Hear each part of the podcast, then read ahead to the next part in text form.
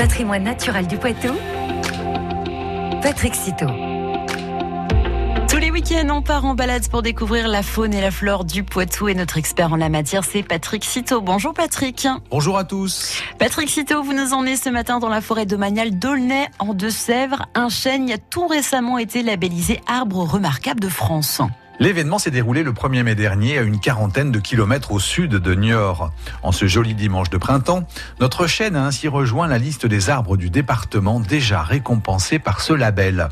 Jean-Pierre Lasserre, correspondant de l'association Arbres pour les Deux-Sèvres, était bien entendu à la manœuvre à l'occasion de ce moment convivial. Et on peut dire que le chêne a été très bien honoré.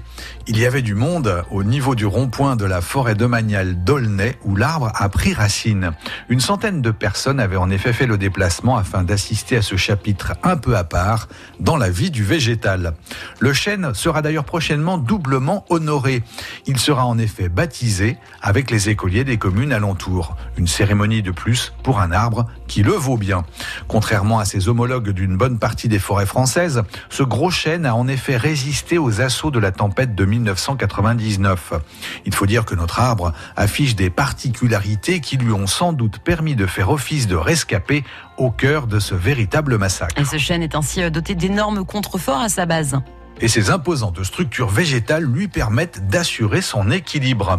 Au fil des années, cette partie de l'arbre a même fini par s'imposer à la barrière de protection qui l'entoure. Ce patriarche fait ainsi bonne figure au cœur de la forêt domaniale d'Aulnay. Notre arbre appartient à la grande famille des feuillus qui peuplent cet espace verdoyant à cheval sur les Deux-Sèvres et la Charente-Maritime. Il s'agit en fait du vestige d'une très ancienne forêt, bien plus ancienne encore que notre chêne labellisé. Avec la forêt de Chizé, la forêt d'Aulnay, faisait ainsi partie de l'antique sylve d'Argenson.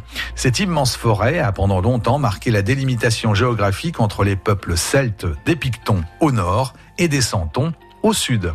Avant la tempête de l'hiver 1999, de très nombreux êtres y poussaient en paix. Aujourd'hui, les chênes ont pris le relais. Ils représentent à peu près les deux tiers des essences présentes dans la forêt d'Aulnay. Aux côtés de leurs frères récemment labellisés, ces solides gaillards sont prêts à en découdre avec les intempéries qui ne manqueront pas de venir les déranger dans les années à venir. Merci beaucoup Patrick Citeau et bon dimanche. Bon dimanche. Et maintenant, Patrick Citeau, on le retrouve sur francebleu.fr.